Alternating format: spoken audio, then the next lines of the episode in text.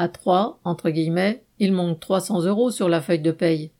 La journée d'action du 7 décembre dans le secteur social et médico-social a été un succès dans l'Aube. Cette action suit de nombreuses mobilisations. Initiée par des collectifs de travailleurs sociaux et des organisations syndicales au niveau national, elle a été relayée surtout par les réseaux sociaux. Et quelle bonne surprise de se retrouver à 200 manifestants devant la préfecture et le conseil départemental pour faire entendre les exigences des salariés. Une vraie augmentation des salaires, à commencer par les 183 euros pour tous, des embauches, des moyens budgétaires, tout cela pour améliorer nos conditions de travail, pour une meilleure prise en charge et accompagnement des personnes que nous aidons.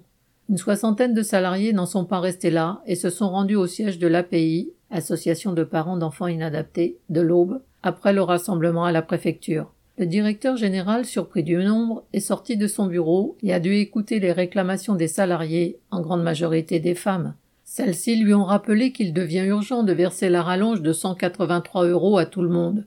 Le directeur s'est dit d'accord, mais une salariée lui a rappelé que son syndicat patronal se préparait à dénoncer la convention collective et donc à remettre en cause la progression des salaires à l'ancienneté.